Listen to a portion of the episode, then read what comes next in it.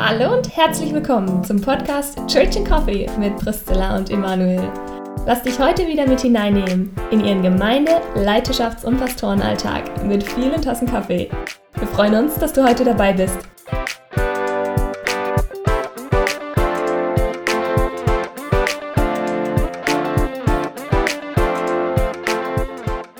Hi und herzlich willkommen zu unserem Podcast Church in Coffee. Ich bin Priscilla. Und ich bin Emanuel. Und wir nehmen euch heute mit in das spannende Thema Leiterkultur.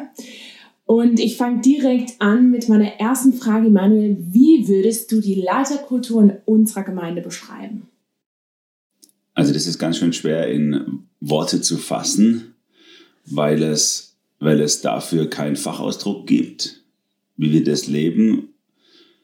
Ich würde sagen, es hat einen ermöglichenden, dienenden und menschenorientierten Denkansatz.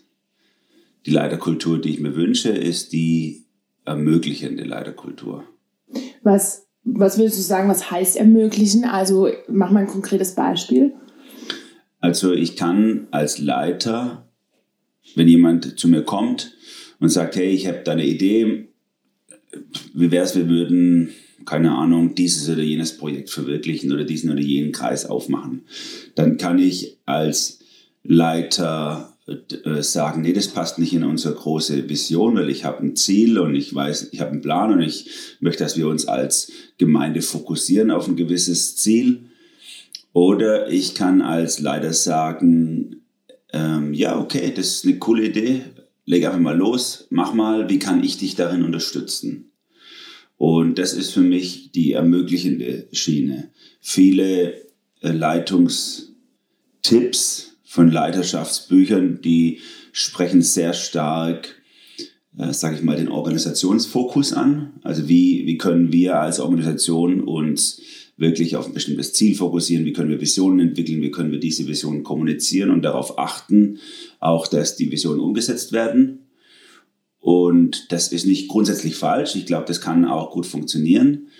Ähm, aber ich glaube, der Bibel näher liegt eine, eine Kultur, die stärker den Mitarbeiter, den Menschen in den Blick nimmt und quasi sagt, wie kann ich diesen Menschen entwickeln, wie kann, der vor mir ist, diesen Mitarbeiter.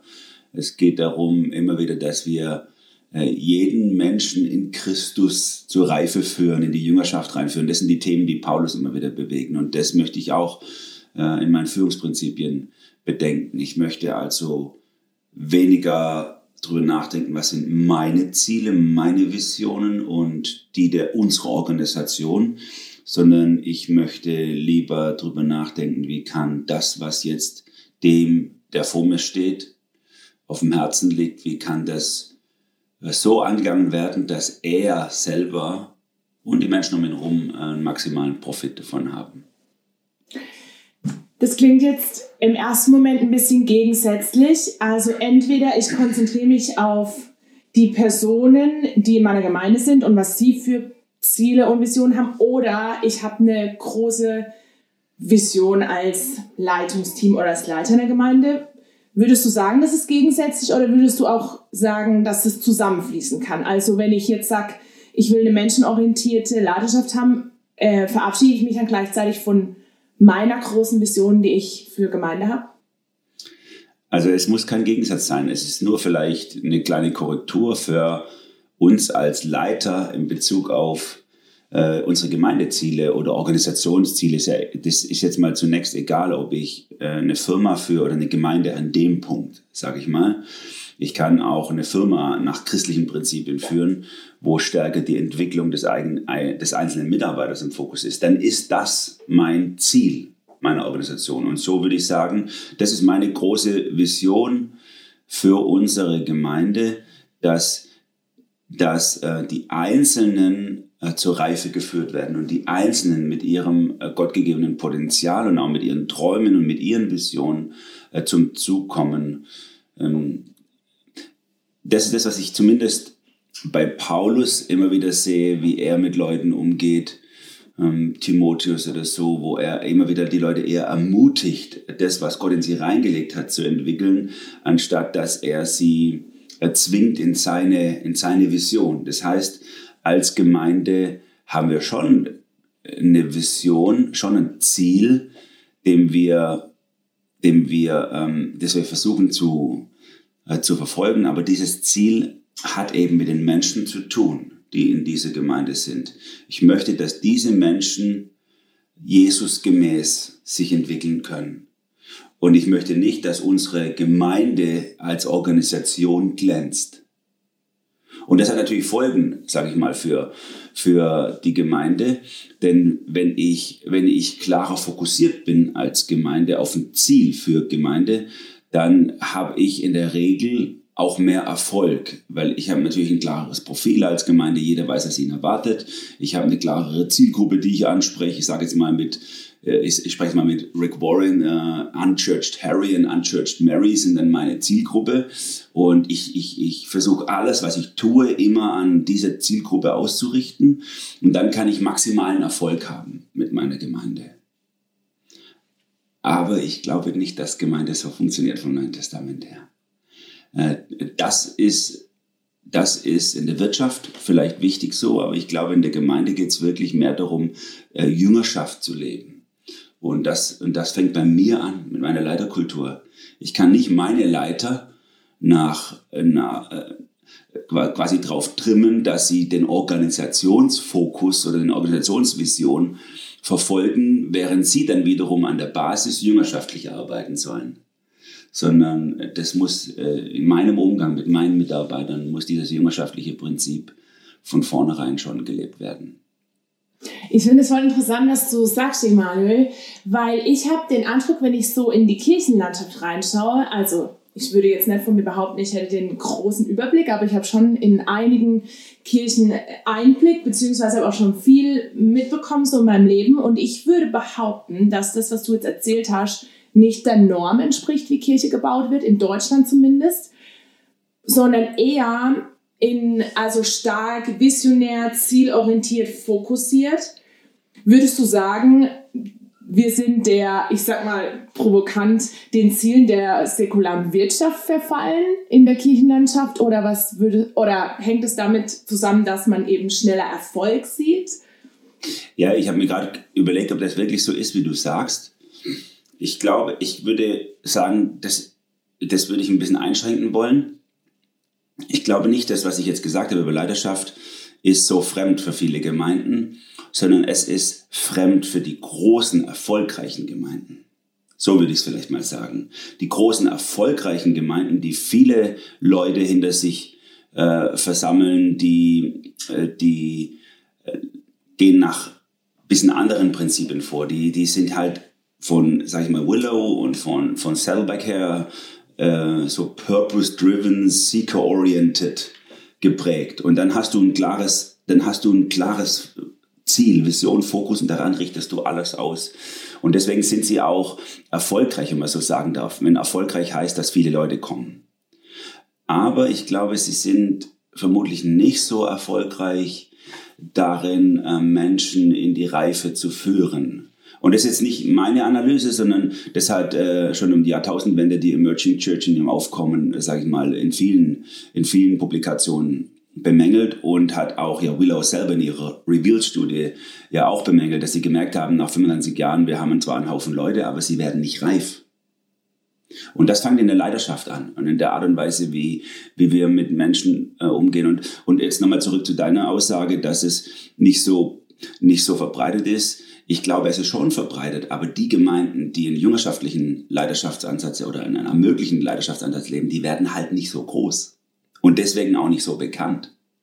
Und deswegen haben sie auch nicht so viel Einfluss. Und deswegen kann man äh, die, den Eindruck gewinnen, das sind, das sind äh, Sachen, die niemand weiß oder die niemand lebt. Aber das stimmt nicht, würde ja. ich sagen. Interessant. Was ich mir jetzt gerade noch überlegt habe, ist, was würdest du sagen, wo ist eine Grenze? Also in ermöglichen, weil du ja schon auch gesagt hast, okay, es geht nicht darum, dass ich überhaupt kein Ziel oder keine Vision in meiner Gemeinde habe, sondern ich meine, wir sehen von der Bibel her, Gemeinde hat einen ganz klaren Auftrag für Mission und Jüngerschaft. Würdest du sagen, das ist dann auch die Grenze oder wo, wo ist da die Grenze zum Ermöglichen? Mhm. Also man ich möchte es mal an, einem Beispiel von, äh, von diesem Konzept der White Spaces äh, definieren, die jetzt in den letzten Jahren immer wieder mal auf irgendwelchen Leiterschaftskonferenzen oder so äh, zu hören ist. Äh, Räume, dass man, dass man als, als Leiter äh, Räume schafft, zur Entwicklung. Und diese Räume sind begrenzt durch gewisse Begrifflichkeiten. Und ein Begriff, den wir oft benutzt haben, ist der Begriff der Exzellenz zum Beispiel. Wie ähm, die, die klassische, sage ich mal, der Seeker-oriented äh, Bewegung ist äh, im Thema Exzellenz, wie kann ich immer exzellenter werden? Also wie kann ich immer wie kann ich immer besser, meine, wie kann das Mischpult, die Technik immer größer, immer ausgefeilter, die Abläufe immer perfekter werden. Und das zieht sich so tief rein in, in, in, in so viele christliche Organisationen. Aber ich glaube, die richtige Frage ist eigentlich von der anderen Seite zu stellen. Also wie viel Exzellenz ist genug? Das ist die entscheidende Frage. Was reicht, damit wir über die Runden kommen? Und wo fängt es an, die Menschen in ihrer Entwicklung zu beschneiden? Und das ist halt das hat auch eine Grenze quasi, aber das ist von einer ganz anderen Seite her gedacht. Ich denke da konsequent von der jüngerschaftlichen Entwicklung der Menschen her und sage, Exzellenz ist was Tolles, es ehrt auch Gott, aber es gibt diesen Moment, wo es die Menschen also knechtet. Und dann muss äh, die Struktur den Menschen dienen und nicht die Menschen der Struktur dienen. Und deswegen ist, ist Exzellenz nicht mein, nicht mein höchstes Ziel, sondern mein Ziel ist eigentlich, darüber nachzudenken, äh, wo ist die Grenze für Exzellenz. Und so kann ich weitergehen. Ähm, Informa nehmen wir mal Information, diesen Bereich. Äh, typisch, sage ich mal, äh, äh, klar hierarchisch strukturierte, stark leidenschaftlich fokussierte Organisation oder Gemeinde würde sagen, ich muss als, ich muss als Leiter muss ich wissen, was läuft und ich muss auch die Entscheidungen darüber äh, fällen und äh, die Informationen müssen bei mir zusammenfließen und ich strukturiere meine Gemeinde so, dass die Informationen bei mir zusammenfließen. Ähm, ich glaube, dass das Menschen äh, in ihrer, in ihrer Entwicklungsmöglichkeit hemmt, weil sie sind dann immer darauf ausgerichtet, Kanal für mich zu sein als Leiter. Und sie orientieren sich an mir, dass sie mich pushen. Aber ich möchte das Prinzip umdrehen. Ich möchte sie pushen. Das heißt, äh, bei diesem Thema Information bin ich stets bestrebt, darüber nachzudenken, was muss ich alles nicht wissen? Was ist alles nicht wichtig für mich zu wissen? Es gibt ein paar Sachen, die muss ich wissen, ansonsten fliegt der ganze Laden mir um die Ohren als Leiter und ansonsten wird es ein totales Chaos. Aber das sind eigentlich nur ein paar wenige Sachen. Und die allermeisten Sachen sind nicht wichtig und, und befriedigen nur unseren, ich sage es mal ein bisschen böse, befriedigen nur unseren Machthunger als Leiter dass ich bei mir alles zusammenläuft und dass ich der Letzte bin, der immer alles entscheidet. Aber ich möchte Menschen freisetzen, dass sie Entscheidungen treffen und möchte lieber äh, riskieren, dass sie mal eine falsche Entscheidung treffen, als dass sie immer alle machen müssen, was ich als Vision auf dem Papier geschrieben habe. Du hast ein cooles Stichwort genannt, Chaos. Ich kann mir jetzt vorstellen, wenn jetzt jemand zuhört, ein, ich sag mal, zum Beispiel Leiter vom Zeltlager oder ein junger Pastor, der würde vielleicht sagen, boah, das hört sich toll an, Immanuel, und ich finde das auch, sehe das von Paulus her und gleichzeitig habe ich dann Angst, wie du gesagt hast, dass mir der Laden um die Ohren fliegt, dass ich das Gefühl habe, meine, meine Gemeinde versinkt im Chaos, weil jeder macht, was er will und worauf er Bock hat, etc. Was würdest du solchen Leitern für einen Tipp geben oder für, eine, für einen Blick? Also wie leite ich menschenorientiert, ohne dass die Gemeinde im Chaos versinkt, sag ich mal? Ja, das fängt mit, das fängt mit Selbstleitung an. Ähm, ich verweise da mal auf die Bücherreihe von äh, Thomas Harry, die finde ich an der Stelle ganz cool wo er über die, die Kunst des reifen Handelns und, und so weiter äh, spricht. Das sind alles Themen, wo sehr, sehr viel auch um mich als Leiter geht, weil, weil viel an, viel an, an, an sage ich mal, an autoritärem Handeln, wenn ich es mal sagen darf, oder Top-Down-Handeln, äh, stammt natürlich schon auch aus gewissen, aus gewissen Ängsten und Zwängen, die in uns selber drin sind als Leiter, dass wir eben nicht, ich sag's mal so, nicht frei sind von uns selber, sondern getrieben sind, äh, Organisation, äh, eine Organisation auch irgendwie unter Kontrolle haben zu wollen. Und deswegen ist es so wichtig, sich äh, lernen selber zu führen, dass ich dass ich äh, immer wieder den Lügen, die auf mich einströmen, jeden Tag äh, einen, einen Abschied gebe und sage, nein, das ist, es ist nicht wichtig, dass ich der Boss bin. Es ist nicht wichtig, dass es so läuft, wie ich will. Es ist nicht wichtig, dass ich zum Zug komme mit meinen Ideen. Es ist nicht wichtig, äh, dass ich möglichst viele Freiräume zum Handeln habe. Äh, sondern es ist eben wichtig für mich, dass andere zum Zug kommen, dass andere Freiräume zum Handeln haben, dass meine, dass meine äh, untergebenen oder mir anvertrauten Menschen sich entwickeln können in dem, was Jesus in ihr Leben reingelegt hat. Und das ist ein konsequent dienender Ansatz, wie es Jesus, sage ich mal, bei der letzten Fußwaschung ja auch lebt. Und er sagte, ich bin euer Meister und ich gebe euch hiermit ein Beispiel, ich diene euch. Und er zieht sich den Schurz an und, und wäscht ihnen die Füße. Und und äh, ich glaube, da klafft manchmal in unseren christlichen Gemeinden was auseinander zwischen, was wir, was wir im persönlichen Umgang mit Leuten eigentlich fordern an Werten, nämlich diese Dienende, aber dann als Leiter selber nicht unbedingt leben möchten. Da möchten wir herrschen, ich sage es jetzt mal so. Ja, ich habe auch gerade gedacht, das, was du gerade erzählt hast, das ist für mich wie umgedreht, weil ich viel öfters jetzt über Leiterschaft die Sätze höre wie auch christlich umwandelt, Gott möchte dich auf weites Land stellen, Gott möchte dir alle Möglichkeiten geben, Gott möchte dir ganz große Plattformen geben. Ich glaube nicht, dass es unbedingt schlecht ist, aber die Tendenz ist dann eben, merke ich in mir selber, dieses, ja, Gott hat mich als große Leiterin berufen und ich darf ganz viel Raum einnehmen mhm. und die Tendenz zu, ich bin was Besseres, ich bin toller, ich bin geistlicher und so schnell dann äh, so viel Stolz hochkommt, wo natürlich dann das daraus resultiert, dass ich denke, ich müsste dann kontrollieren und die Freiräume mir freischaffen, zwanghaft und da darf ja keiner reinsprechen oder meine Vision einengen durch das, was er selber vielleicht auf die Plattform mitbringt. Mhm.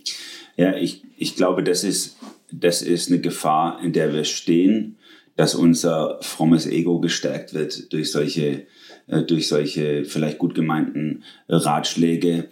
Äh, und ich glaube, dass wir, dass wir lernen müssen, als Leiter uns zuerst selber zu führen und dann in der Kommunikation unserer Leidenschaft uns verletzlich zu zeigen, um diesen, um diesen Anschein dass ich, ich thron über den Dingen und es geht darum, dass die Dinge mir dienen, auch wirklich konsequent zu durchbrechen bei Menschen. Da wird es nämlich auch, da wird es nämlich dann auch äh, praktisch.